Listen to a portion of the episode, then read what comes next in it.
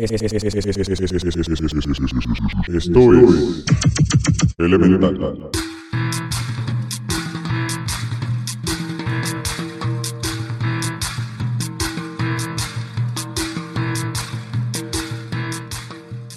Bienvenidas y bienvenidos a Elemental, el podcast que nunca metería aluminio a un microondas, pero la neta es que no sabe muy bien por qué.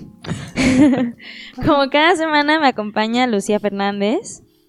Oli. Marcos Villeda. Oli, oli. Y su servilleta Valeria Sandoval.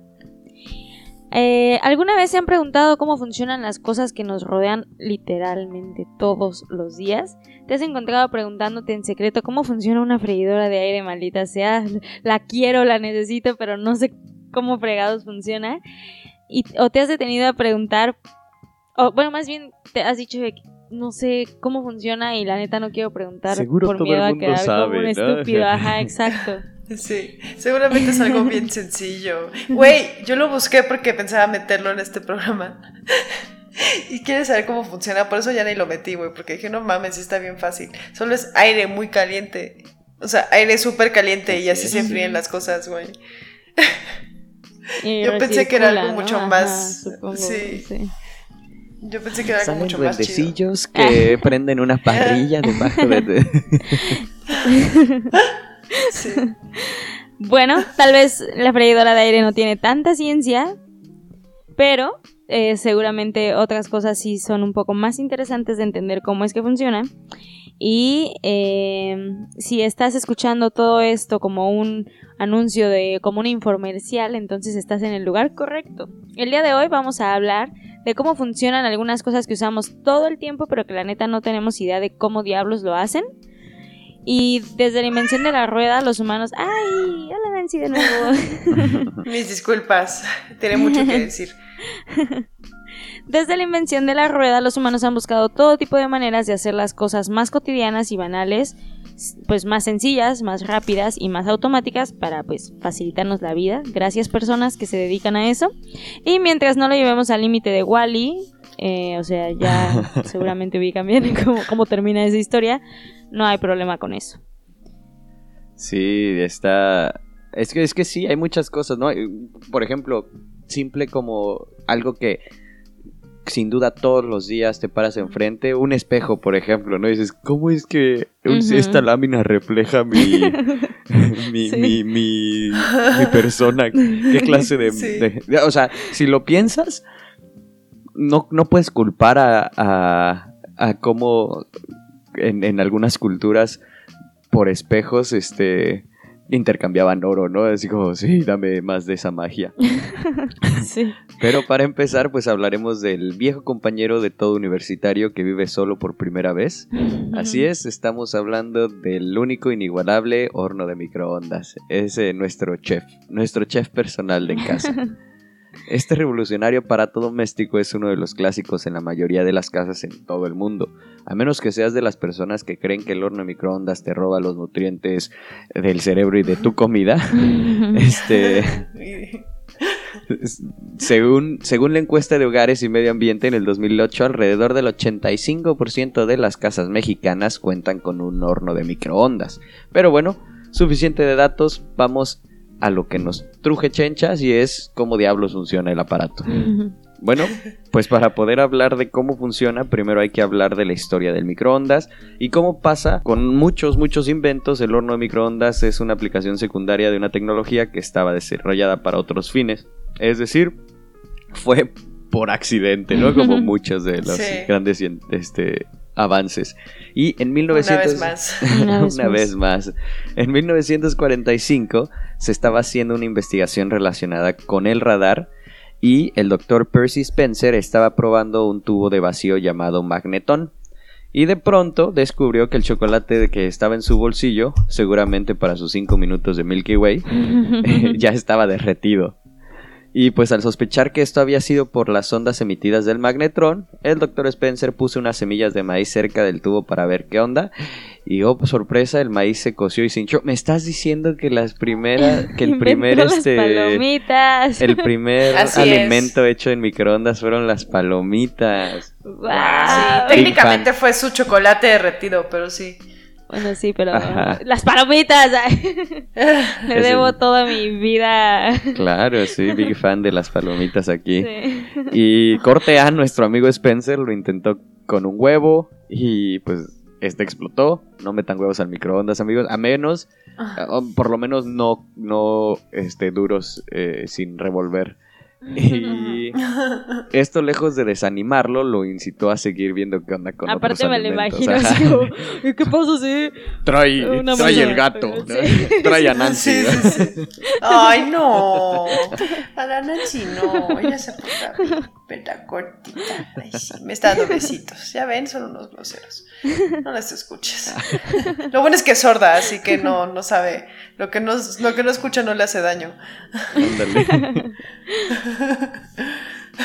Sí, está muy cagado, así me lo imagino, así de, oh, tráeme una lechuga y ah, vete ¿Te por imaginas? unas O sea, papas". cuando Sí. descubrió que el metal, este, que- o, que, o sea, que ese tipo como de, el metal, o sea, porque por- ponle tú el huevo explota y X, pero no sé si se le ocurrió ver como qué otras cosas entraban y de repente el vato Sí. así, la, la cara quemada, ¿no? De que, ok, Sí. no metan aluminio. bitácora. sí. Ok, ya descubrí cuál es el límite de esto. Sí. Sí, totalmente. Eh, bueno, y nuestro amigo el doctor Spencer diseñó una caja metálica con una abertura por la cual podía entrar la radiación del magnetrón. Eh, las paredes de metal hacían que la radiación del microondas se quedara ahí y eh, haciendo que se concentrara dentro de esas paredes y como ya sabemos cuando se metía un alimento su temperatura aumentaba. Así que con el tiempo otros ingenieros se dedicaron a mejorar el prototipo del amigo Spencer y eventualmente en 1947 salió al mercado el primer horno comercial de microondas, el cual medía ni más ni menos un metro sesenta de alto y Oh. pesaba 80 kilos. Sí. O sea, básicamente Un una, persona adulta, sí. Todo para calentar tus papitas, así, Sí. todo para calentar tus palomitas. al Ajá, exacto. Entonces, para hacer así como tu, tu bowl súper chiquito de palomitas, tu caja Ajá. enorme de El magnetrón. 60, ¿no? Además fue el El primer horno comercial, eso sí está muy loco. Wow. Sí. Y ahora sí, vamos a cómo funciona el aparato. El microondas actúa calentando el agua que contiene la comida o los líquidos que se añaden. Y esto lo hace generando ondas de radio de alta frecuencia. Por ahí del inicio del podcast, cuando hablábamos de la vista y del sonido, platicamos un poco sobre las ondas y la frecuencia. Eh, hay que recordar que tenemos el espectro electromagnético, en el cual está el espectro visible, de lo que podemos ver en los colores, y después entre las ondas del infrarrojo y las ondas de radio están las ondas de microondas. Entonces ahí están en el espectro, lo pueden buscar y lo van a ver. Eh, el agua y las grasas y otros componentes de la comida absorben la energía producida por las microondas en un proceso llamado calentamiento dieléctrico. Eh, ¿Esto qué significa? Que algunas moléculas de algunas cosas como el agua tienen una estructura con dipolos eléctricos, o sea, una con una carga positiva de un lado y otra con una carga negativa del otro. Estas rotan tratando de alinearse con el campo electromagnético alterno de los microondas y mientras rotan se producen rozamientos y choques que terminan elevando la temperatura. Así que, en resumen, los micros funcionan así. Un aparato llamado un magnetrón, así es el que inventó nuestro compa Spencer, eh, convierte la energía eléctrica en energía de microondas para que alcance el alimento y las ondas agitan las moléculas bipolares presentes en los alimentos, sobre todo del agua que estas tienen, y estas elevan la temperatura del alimento y listo. Ahora te puedes comer tu puré de papa que está hirviendo en los costados y está congelado en medio. Pero, ¿por qué no podemos meter aluminio? Bueno, porque el metal es mucho más sólido que la comida. Cuando los alimentos se calientan, el agua que, se, el agua que tienen se convierte en vapor. Por eso muchas veces la comida entra más húmeda y sale más seca. Sí, o también por eso luego el agua se calienta mucho más rápido, ¿no? O sea, que en 15 segundos ya está hirviendo y... O sea, si metes como agua sola comparado con un alimento que no tiene tanta cantidad de... O, o sea, o que está tan hidratado. Exacto. Pero bueno, cuando metemos un pedazo de aluminio, las moléculas de este trozo de, de papel aluminio no se, eh, se calientan y no tienen a dónde ir. Entonces se calientan mucho más rápido y a una temperatura como más alta. Y eventualmente el metal se calienta tanto y tan rápido que lleva a que produzcan fuego. Entonces, si metes aluminio, lo que va a pasar es que se va a quemar tu microondas. Entonces, no lo hagas. Por favor, repito, no lo hagas. No lo ya te dijimos no es lo lo que va a pasar. sí. No lo necesitas. No, necesitas saberlo, sí. No necesitas comprobarlo. Sí, exactamente. Pero es muy interesante. Yo también, o sea, me puse a pensar y dije, ok, no hay que meter aluminio. Yo sabía que no hay que meter aluminio y en general ningún metal, pero nunca supe por qué. Sí, ¿no? Se concentra mucho la energía y no se libera Sí. como, como dices, ¿no? En vapor o en, eh, en cosas así. Sí. Así es. Y pues ahora que sabemos cómo funciona un horno de microondas y ya no queremos comer pizza de hace seis días, agarramos un coche y vamos por unos taquitos o una, una hamburguesa. Pero cómo funciona el motor que mueve el coche. Pues quizás se sorprendan tanto como yo al enterarse de que existen dos tipos de motores, los térmicos y los eléctricos. Y ya más o menos les hablamos también de esto en, en- hace dos episodios, eh, cuando hablábamos sobre eh, los medios de transporte. Pero en los motores térmicos el trabajo se obtiene a partir de energía calórica y en los eléctricos se obtiene de corriente eléctrica. Esta es la principal diferencia. Dentro de la categoría de motores térmicos hay dos tipos a su vez. Están los motores de combustión interna y los motores de combustión externa. Los motores de combustión interna, eh, a los cuales también se les llama motor de explosión, obtienen su energía mecánica de la energía química de un combustible que arde dentro de la cámara de combustión, o sea, es, eh, Gasolina. la gasolina. Ajá. Estos motores funcionan transformando la energía calórica, que es la, de la combustión del combustible, en energía mecánica al empujar un pistón que hace girar el cigüeñal, cigüeñal que es una pieza que está conectada a la transmisión y a las ruedas del vehículo. De esta forma permite su movimiento. El pistón se mueve de arriba hacia abajo, seguramente los han visto, siempre salen en las películas de carreras y así, ¿no? Como que es de esas tomas que siempre sacan como el pistón. Pero bueno, se mueve de arriba hacia abajo, dejando que salgan los gases por el tubo de escape y esto se repite varias veces por segundo. Dependiendo del modelo se pueden encontrar motores que funcionan con gasolina o con diésel y aunque el funcionamiento del motor es el mismo, la diferencia radica en cómo es que se enciende el combustible dentro del motor. Eh, si estamos hablando especialmente de la gasolina, una bujía enciende la mezcla entre aire y combustible en el cilindro, mientras que si estamos hablando de un auto que utiliza diésel, las altas temperaturas que alcanza el aire hacen posible que el combustible explote, o sea, bueno, como que explote, sin bujía cuando se ponen ambos en contacto. Entonces este es como la- el funcionamiento detrás. Sí, es, es, es como los encendedores. Uno necesita como la chispa para que esa mezcla de gasolina y aire hagan combustión y el otro solamente por la por, por eh, la mezcla del mismo aire caliente hace que el Ajá. diésel se tenga esta explosión. Así es. Y luego tenemos los motores de combustión externa. En estos la combustión se hace fuera de la máquina, generalmente para calentar agua, que en forma de vapor realiza el trabajo. Estos son los que utilizan, por ejemplo, las calderas y las máquinas de vapor.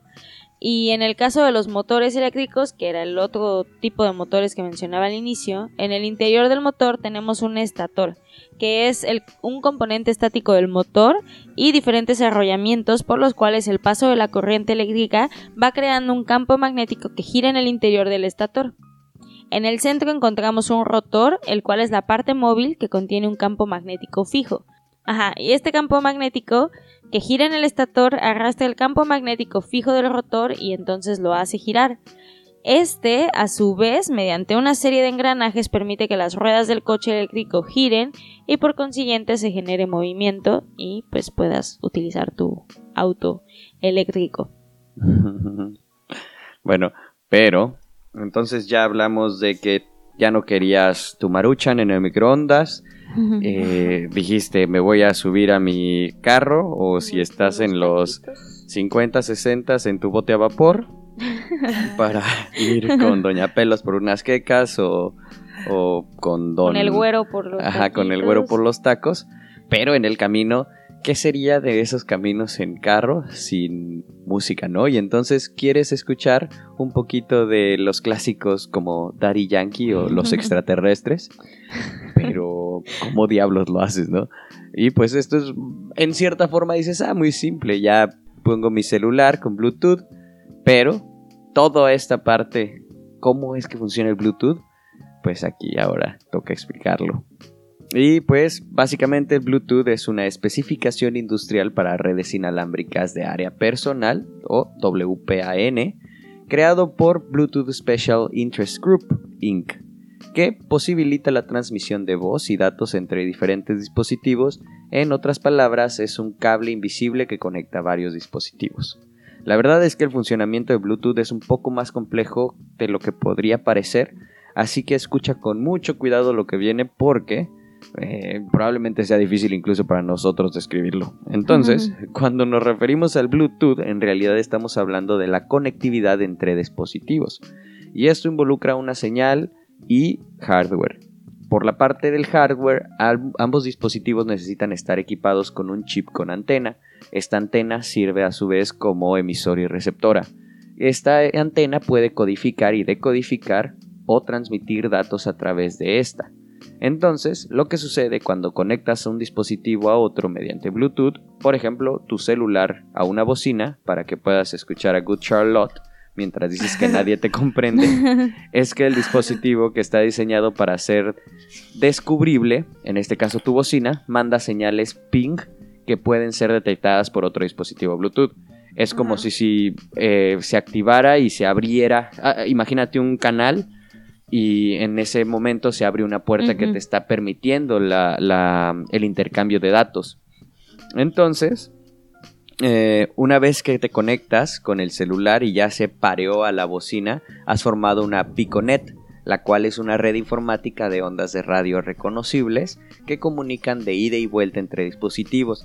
Se afianza esa, esa comunicación o esa señal eh, de comunicación entre dispositivo A y B, en este caso tu celular y la bocina, y estas ondas son cortas, generalmente de unos 15 metros, y esto es para que no haya pues, ondas de Bluetooth en otros lados que interfieran con otras, eh, como por ejemplo las de radio, ¿no? Que esas sí son como muchísimo más, más intensas y por eso esas puedes escucharlas en tu... Pues, y por eso puedes escucharla qué buena eh, prácticamente en todo el país. Entonces, Bluetooth es señal corta y esta señal funciona a una frecuencia de 2.4 a 2.48 GHz. Está bien loco, ¿no? Porque yo cuando pensaba en el Bluetooth, la verdad es que si era como, pues no sé, güey, solo, solo funciona, ¿no? O sea, como que justo cuando me puse a buscarlo y me puse a leer sobre eso, y dije como, ajá, sí, como, wow, no, no pensé que fuese tan complicado, ¿sabes? O sea, yo dije como, pues no sé, güey, es algo, pues, debe haber una frecuencia y... Pero, o sea, me parece muy interesante. O sea, y ahorita, por ejemplo, también, de acuerdo con la página oficial de Bluetooth, la señal no está en una sola frecuencia. De hecho, brinca de una frecuencia distinta a otra todo el tiempo. ¿Qué tanto? Unas 1600 veces por segundo. O sea, son un montón de veces, es muchísimo. Y eso lo hace para que la señal de Bluetooth entre los dispositivos exista e impide que haya estática por señales que compitan entre ellas. Además de que es súper seguro, es mucho más seguro que usar una red de Wi-Fi de tus vecinos que te has estado pirateando en secreto. Entonces, o sea, tiene muchas ventajas, que es lo que yo nunca me puse a pensar. O sea, yo dije como, bueno, seguramente tiene una frecuencia, pero claro, el Bluetooth podría ser un medio por el cual te puedes robar información al final de cuentas. Entonces, nunca lo había pensado así, ¿sabes? Como que nunca pensé así de, ah, sí, si me emparejo a la tele de mi vecino por error, él quizás si fuese un hacker, podría robarse mi información de mi celular, ¿no? Entonces, no sé, me parece muy luego que justo que es, entra el factor de la seguridad en todo esto. Eh, y una de las ventajas, además de que es muy segura, es que, eh, porque es una de las razones por las cuales también se ha vuelto tan popular, es que necesita muy poca energía para funcionar. Las ondas tienen un rango de transmisión corta y los flujos de datos son optimizados para comunicar solo lo necesario. Entonces entra también esta parte de que el Bluetooth a veces puede estar incluso prendido sin estar conectado a nada hasta que ese otro objeto se quiera conectar. ¿Qué es lo que a mí me pasa a veces con mi bocina? O sea, a mí antes me pasaba que prendía mi laptop y automáticamente se conectaba el Bluetooth de mi bocina y se conectaba. Y- pero yo nunca encendí la bocina, ¿sabes? O sea, se prendió sola porque se había conectado con el Bluetooth. Entonces el Bluetooth siempre está encendido de alguna forma. Órale. Órale. Y dices, ¿quién es? ¿Quién anda ahí? Sí. Y yo, "Ah, Mark Zuckerberg eres tú. Maldito pervertido.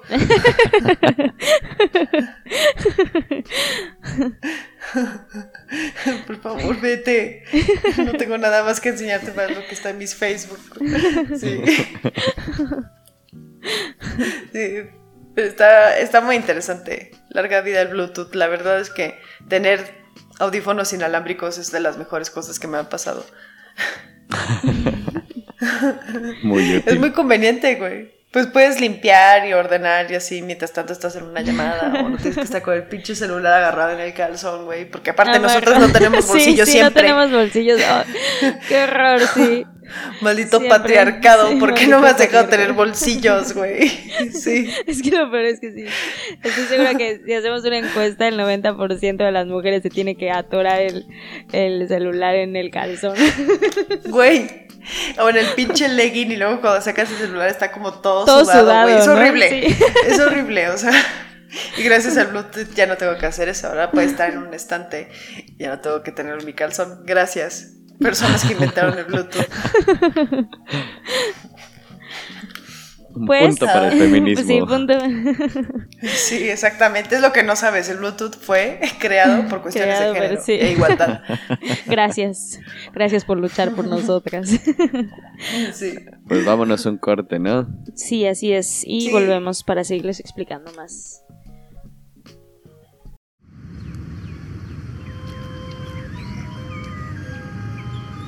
Equipado con sus cinco sentidos, el hombre explora el universo que lo rodea y a sus aventuras les llama ciencia.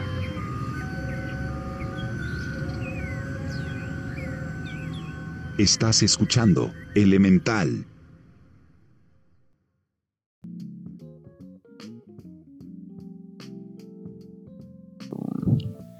Estamos de regreso en esta segunda parte, en donde eh, de este episodio sobre la ciencia de lo cotidiano, en, en donde les explicamos cómo es que funcionan las cosas que están en nuestra casa y alrededor. Y cuando tienes cosas costosas en tu casa como una bocina de Bluetooth, seguramente lo que quieres tener para prevenir un robo es tener una buena cerradura. Si vives en México probablemente también hay un par de cámaras y un Doberman, pero... Y más importante, las botellas rotas. Ah, sí, en las el botellas rotas. Esa sí es tecnología de punta. eh. Sí, totalmente. Y más importante, las botellas rotas y una luz de en el patio encendida Sí, constantemente. ajá, de- dejar la luz para que crean que hay alguien. Ajá, ese, ese es el máximo punto de seguridad de Sí, México. en México. Pero bueno, ¿cómo funciona una cerradura? Pues las cerraduras son muy, muy, muy, muy antiguas. Al parecer, desde hace 2500 años antes de Cristo, las personas en Asia ya querían proteger sus cosas de otras personas, y así siguió hasta la época de los griegos, 2000 años después. Inicialmente las cerraduras eran simplemente cerrojos de madera que se mantenían cerrados por clavijas que encajaban en unas ranuras eh, practicadas o bueno ya como hechas a la medida.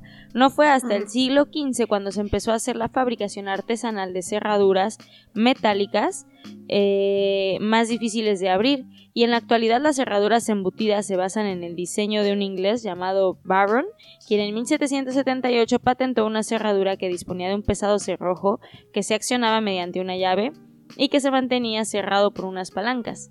En 1784, el inglés Joseph Brahma patentó otro sistema de cerradura que disponía de una llave con ranuras y muescas que encajaban en segmentos y así nació la cerradura convencional actual, que es pues la que conocemos, y gracias a eso es que no te roban las cosas de tu casita. Tu bocinita O sí, Bluetooth. y si se pueden brincar las botellas.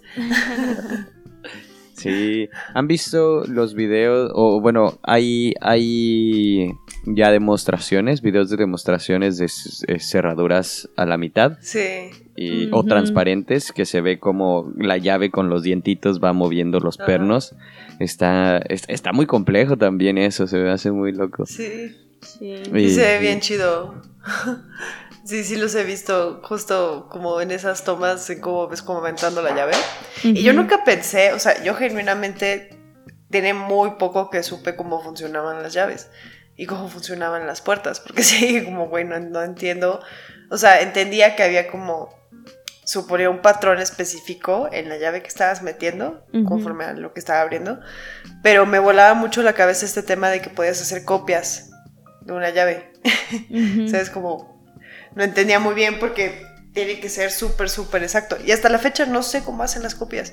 O sea, no me queda muy claro porque sé que es con esta maquinita que tienen y sé que usan pero, la llave ajá, anterior como, como cómo molde. la pero- copian, ¿no? Ajá. Ajá, ¿cómo la copian también como para que funcione? Me explico porque tiene que ser como algo muy exacto.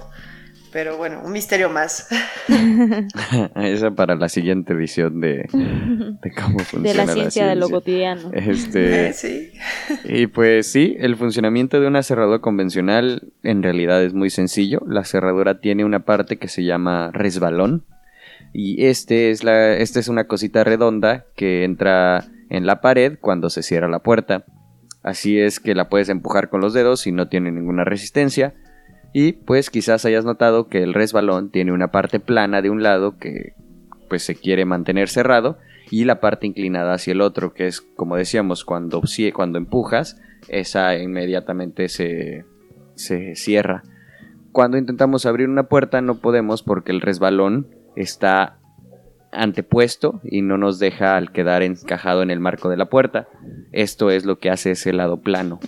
Eh, pero cuando cerramos la puerta al tener el lado inclinado recoge temporalmente el resbalón y este entra el agujero que está del lado de la, ma- del- de la puerta.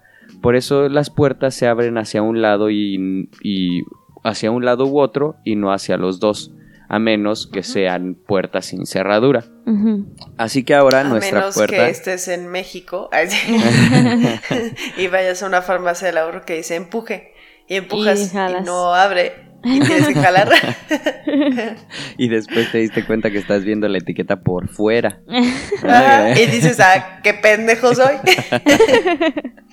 Seguramente todos piensan que soy un imbécil. Ajá, Sí, quedé. quedé. Así que ahora, pues nuestra casa y nuestra puerta están cerrados. Y antes de meter la llave para abrirla, la situación de la cerradura es así. La cerradura tiene un cilindro de latón que gira y es donde metemos la llave y la giramos. Este cilindro puede girar dentro del tambor, que es el bloque que mantiene fijo todo el pedo de la puerta. Eh, y el cilindro es donde está toda la magia cuando se mete la llave. Esa, esa satisfacción en los videos. El cilindro tiene varias perforaciones verticales y en cada una de ellas tiene una clavija encajada que son empujadas hacia arriba por este bueno, que son empujadas hacia abajo, Hacia abajo. por un resorte. La clavija es la que no deja girar la cerradura sin la llave adecuada y cada una de las clavijas tiene un largo distinto. Entonces, como las llaves tienen estos dientecitos, son hechas esos, esas alturas de esos dientecitos están hechos para compensar las distintas distancias de estas clavijas y entonces cuando metes todo y las clavijas se alinean perfectamente es cuando puedes ya girar tu llave y se abre. Cuando se mete la llave, Sí. la clavija es empujada hacia arriba por los bordes dentados de la llave contra el muelle. Y si la llave es correcta, esta empujará la clavija justo hacia que, hasta que la junta de estos pernos y contrapernos que componen estas clavijitas queden alineadas para que ya no impida el giro del cilindro y se pueda abrir la puerta. Ahora, si no fuese la llave adecuada, alguno de los contrapernos impernos no estarían alineados, como dijimos, y este todavía estaría en el paso de- del cilindro e- y evitaría que la puerta pues se pudiera abrir. Entonces, cada perno, cada, bueno, cada clavija está alineada con las hendiduras de tu llave y por eso es que se necesita exactamente ese diseño para poder abrirlas. Pero también está cañón como, este, eh, o sea, por ejemplo, no sé si les ha pasado que te queda, pues se te olvidan las llaves y cierras la puerta, seguramente te ha pasado, y que le hablas como al cerrajero y trae así nada más su alambrito y como en cinco segundos. O sea, ya nada más así como que La le movió y sí. ajá, exacto, pero dices de que, o sea, porque realmente el sistema no es tan sencillo en el aspecto de que tiene que encajar como pues todos los este, o sea, los bordes dentados de la llave, ¿no? Pero está cañón como que en cinco segundos ellos así como que nada más le, le mueven y, y ya, o sea, Al tanteo. Sí. ajá, el tanteo. Yo creo que también ahí entra un tema de la calidad de tu cerradura, ¿no? Porque no te ha pasado de estas cerraduras del. Generalmente son las del baño, que le puedes meter un cuchillo y giras como el segurito que tiene por detrás y ya la puedes abrir. Sí, sí, Eh, sí. Pero yo pienso en la cerradura, no sé, de casa de mis papás, güey, de la entrada. Y esa madre no hay manera, güey, así. o sea, yo creo que también debe. Claro. Sí, yo creo que también a lo mejor tiene como más, eh, eh, ¿cómo se llama? Pernos. Eh, Sí, son Para sistemas garantizar distintos. más. Más Los del baño son de botones y esos no necesitan clavijitas. Esos, como dices, nada más girándolo, bota el, el cilindro y las abre, pero ya las de las puertas de los cuartos, esas son como las cerraduras estándar que como es cuestión de alinear, es todavía hasta cierto punto fácil Sencillo. violar. Pero las de las entradas principales y todo eso sí ya son unos sistemas un poquito más complicados. Sí, pero sí, yo creo que, bueno, en la, en la página de Instagram vamos a subir un, un diagramita, porque es mucho más eh, fácil de entender si tienes Sí. un diagrama a la mano. Eh, vamos a ver si podemos conseguir uno de los videitos de esos que puedes ver desde adentro cómo se levantan los pernos, porque es muy satisfactorio, la verdad es que es muy, muy, muy satisfactorio de ver, pero sí hay que subir un diagramita a la página. Va, va. Sí. Y bueno, en dado caso en que te metas a una casa sin llave o sin el consentimiento de la persona que vive ahí, podrías ir a la cárcel, en donde, dependiendo de lo que haya pasado, te podrían hacer una prueba con un detector de mentiras. Pero, ¿cómo es que este aparato, también llamado polígrafo, puede saber si estás mintiendo o no? Eh, un detector de mentiras es un instrumento eléctrico que registra mediante agujas y papel determinadas características físicas de la persona que se somete a la prueba y las representa en el tiempo. Entonces, esto permite que se haga una comparación de características antes y después de hacer una cierta pregunta. El polígrafo tiene sensores que se colocan en el cuerpo de la persona eh, que está bajo la prueba y estos miden el ritmo cardíaco, el ritmo respiratorio, la presión sanguínea y resistencia de la piel al paso de la corriente eléctrica. Este último yo no lo conocía, por ejemplo, y, y- y es un parámetro muy útil eh, y es para medir el aumento de sudoración del sujeto. Si la piel está seca, el paso de corriente eléctrica es menor que si la persona está sudando, por lo que el sudor es un buen conductor de, por lo que el, porque el sudor es un buen conductor de la electricidad. Entonces con eso también pueden medir si estás sudando o no. Em, y el polígrafo también tiene un rollo de papel que va pasando automáticamente por una zona en la que se encuentran agujas con tinta y estas agujas se mueven de arriba hacia abajo en función de si aumentan o disminuyen el parámetro de cada, que cada aguja mide. Y debajo y dejan transcrito en el papel las variaciones de los parámetros medidos en función del tiempo de la entrevista. Entonces con esto las perso- los policías que están haciendo la entrevista pueden decir así como, oye, pero estabas bien tranquilo cuando estábamos hablando de pizza y de repente te pregunté que si mataste a esta persona y Te diría, empezaste no, a sudar. joven. No, joven, ya. Uy, no sabe la multota, joven. Ya, ya, Ya, fue, joven. Uy, no. Mire, Exacto. mire, aquí, si lo, si lo llevamos, por lo menos unos 7 mil pesos, ¿eh? Sí. Por lo menos. Por lo menos, sí. Por lo mínimo. Sí. Pero también está Sí. cañón que, o sea, por ejemplo, sé que eh, a los pilotos les hacen, les aplican la prueba del polígrafo, de- de- del polígrafo siempre que van a entrar a trabajar.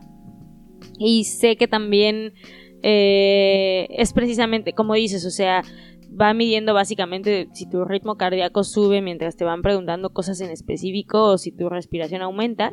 Entonces, eh, hay personas que pues, son buenos mentirosos y como que están ya, de alguna forma, pues sí, o sea, como que están entrenados porque, o sea, sé que...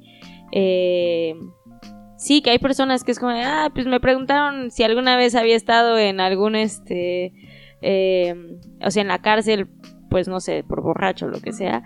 Y no, pues les dije que no y pues no lo marcó el polígrafo porque están ya, o sea, como que, pues confiados y controlan el ritmo y todo, ¿sabes? O sea, sí es un poco fácil hasta cierto punto burlarlo si sabes controlar como... Pues, técnicas de Ay, investigación ajá, y así, exacto. ¿no? Pero yo creo que es muy complejo, ¿no? Porque, bueno, yo lo pienso y si yo tuviese que estar en, en una prueba de en un detector de mentiras, aunque no haya hecho nada, yo estaría con una ansiedad Y- así.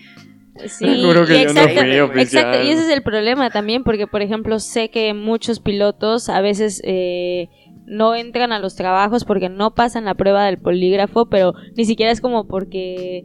eh, ¿Cuál es tu nombre? Ajá, exacto. Arturo. Ah, sí, no es cierto. Di la Exacto, verdad. entonces es como de que no la pasan porque eh, simplemente son personas que se... Yo seguramente no la pasaría, o sea, porque son personas que se ponen muy nerviosas, eh, pues al, al estar, o sea, al saber que te están midiendo. O sea, ya el solo hecho de que digas, ay, no sé, me están midiendo, van a saber si estoy mintiendo o no, y aunque probablemente no mientas, pues ya estás alterado. Entonces sí. Sí, Pero- sí, totalmente. Sí. Este, Pero yo pues, me imagino que si hay como, o sea, vaya, no sé muy bien cómo funciona la parte también de la entrevista, porque tengo entendido que primero te hacen como muchas preguntas que ya saben la respuesta correcta, justo para poner como un parámetro de, o sea, bueno, sí, la persona está nerviosa, ¿no? Sí, como Ajá. una Pero- línea base. Sí, Ajá, sí, exacto. seguramente sí. Tienen que tener como sus rangos, este, ok, esto está dentro de lo normal y ya esto sí es, este, algo completamente, eh, sí, o sea, fuera de y esto corresponde con que te estás poniendo nervioso porque estás mintiendo y todo esto. A mí desde es. que me pregunten cosas como, la Nancy está gordita, y yo, sí, ¿por qué estás tan nerviosa? Y yo, perdón, es que no quiero irme a la cárcel, ella me necesita. No me gusta hablar del cuerpo de la Nancy, perdón. No me gusta hablar del cuerpo de la Nancy a sus espaldas. No, me parece muy sororo de mi parte. Sí, pero está cañón, o sea, es muy interesante. Justo, creo que este fue un método que se usaba mucho, que como en los setentas, Ujú. ¿no? Pero ya no es tan usado últimamente, porque creo que justo ya se ha hablado mucho más de cómo, pues, puedes reaccionar o de también se ha probado que a lo mejor no es tan seguro. Muchas pruebas de con el polígrafo no son concluyentes. Exacto. También. Sí. Sí, pues cuando ya sabes cómo funciona algo, es más fácil burlarlo, ¿no? Totalmente. Muy bien, chicos. ¿Les parece si vamos a la trivia? ¿Están listos? Me parece, me parece. Yo creo que les va a ir muy bien en esta primera pregunta a los dos, porque estuvimos hablando un poco de esto. La primera pregunta es, ¿se puede engañar al polígrafo? Opción A, Sí. Simón. Opción B, Nel Pastel. En el pastel. Simona la mona. Simona. ah, no, sí, sí se puede, perdón, no, sí, interprete mal la pregunta. No, sí. ya, no se No, puede no, cambiar. no, no, así. no. Yo bien confiada de que sí, sí, sí, a huevo, sí. no, o sea, mi respuesta es que sí se puede engañar al. Ujú. Bueno, pues según una entrevista que hicieron en BBC a unos expertos, no hay duda de que puedes superar una prueba de polígrafo, pero realmente necesitas un entrenamiento para hacerlo, practicar con un examinador capacitado. Eh, porque si tomas una prueba de polígrafo esperando superarla, entonces no lo harás. Entonces es más complicado de lo que podríamos pensar. O sea, creo que no solamente es como eh, ser un buen mentiroso, sino tener una capacitación intensa en cómo hacerlo en ciertos, en varios elementos. Eh. Pero sí, sí se puede pasar. Sí, De claro, hecho, supongo. no sé si.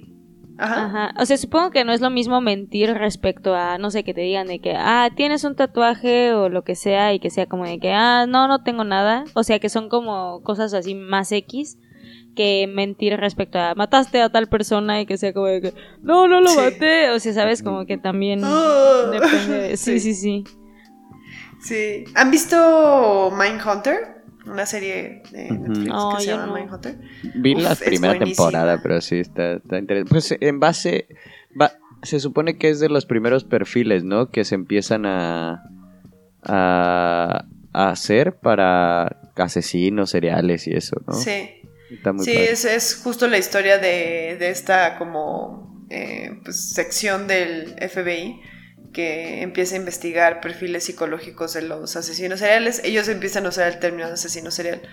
Eh, pero es muy interesante esto. eh, la serie toma lugar en los 70s, eh, cuando empezaba el boom de los asesinos seriales.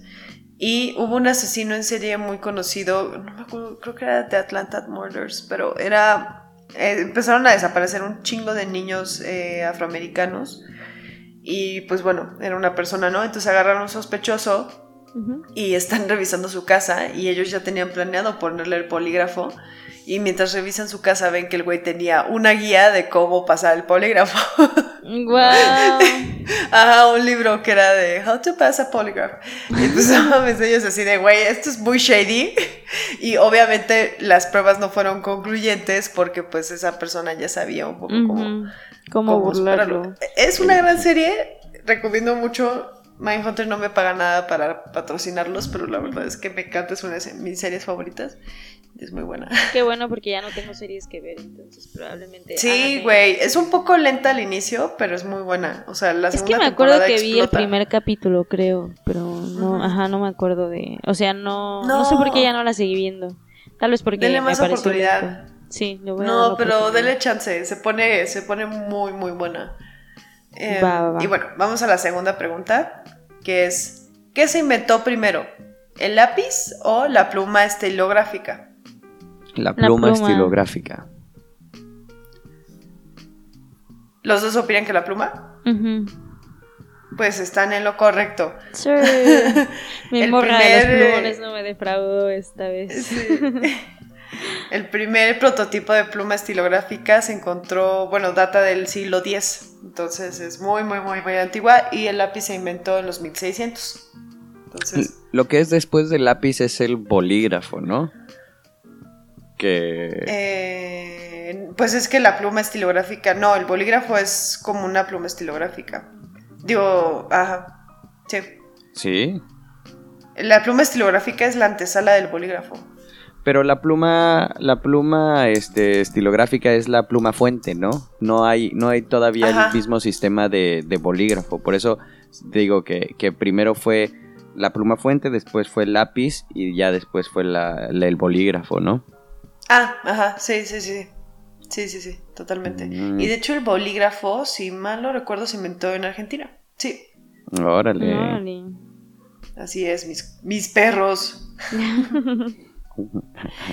Y bueno, la última pregunta. Yo espero que esta no se la sepan, la verdad. ¿Cuál A fue ver. el primer celular en tener puerto infrarrojo? Opción A, Samsung. Opción B, Nokia. Opción C, Sony Ericsson. Mm, ¡Ay! Nokia. Yo voy a Ay, bueno, no sé, decir... Sony Ericsson. Yo voy a decir... Yo cambio Sony Ericsson mejor. Ay. Porque era con el que te podías pasar, ya me acuerdo, o sea, que fue el boom. Las canciones. Ajá, sí, así que sí. todo el mundo era de que, uy, aparte las fotos superemos así que te pasaban, ¿no? Con las imágenes. Yo voy a decir Samsung. Ok. Muy bien, pues la respuesta correcta es Nokia. Ah, maldita sea, El- porque dudé. Sí. El primer teléfono inteligente en tener un puerto infrarrojo fue el Nokia N951 en el 2007. Wow. Así que- Sí. La, la- los puertos infrarrojos, fun Yo fact, es la misma ese. tecnología que se usa para los controles remotos. Ajá. Así funcionan los controles remotos, tienen un puerto infrarrojo. Yo, yo, ¿a poco? Ese es el primero. Yo juraría que, que ya había desde antes, pero órale. Sí, Qué padre. no, Me encantaba ese. ese celular, así, está padrísimo. Porque sí, de, de verdad era como el primer de- de así smartphone ya. Sí, sí, sí, sí. Era muy útil y para nosotros fue como la tecnología de punta más fuerte que podía existir. O sea, ya Sí. el hecho de que no tuvieses que mandar las imágenes a través de un mensaje de texto Sí. era como Sí. wow. O bajarlas a una computadora y después bajarlas a tu celular era como wow, asombroso. Sí.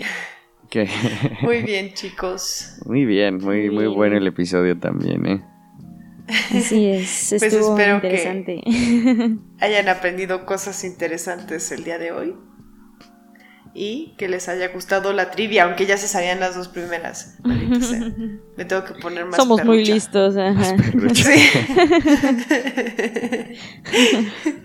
Más Nancy. Bueno. Más, ay, más gatucha. Más gatucha. Bueno, Bueno. pues eso fue todo por esta semana. Esperemos les guste el episodio. Recuerden seguirnos en nuestras redes sociales, en Instagram como pod-elemental y en Facebook como Facebook como Elemental Podcast y escucharnos en todas las plataformas. Así, Así es. es. Muchas Nos gracias por estar hoy aquí y nos vemos la próxima. Chao. Bye. Chao. Esto fue Elemental.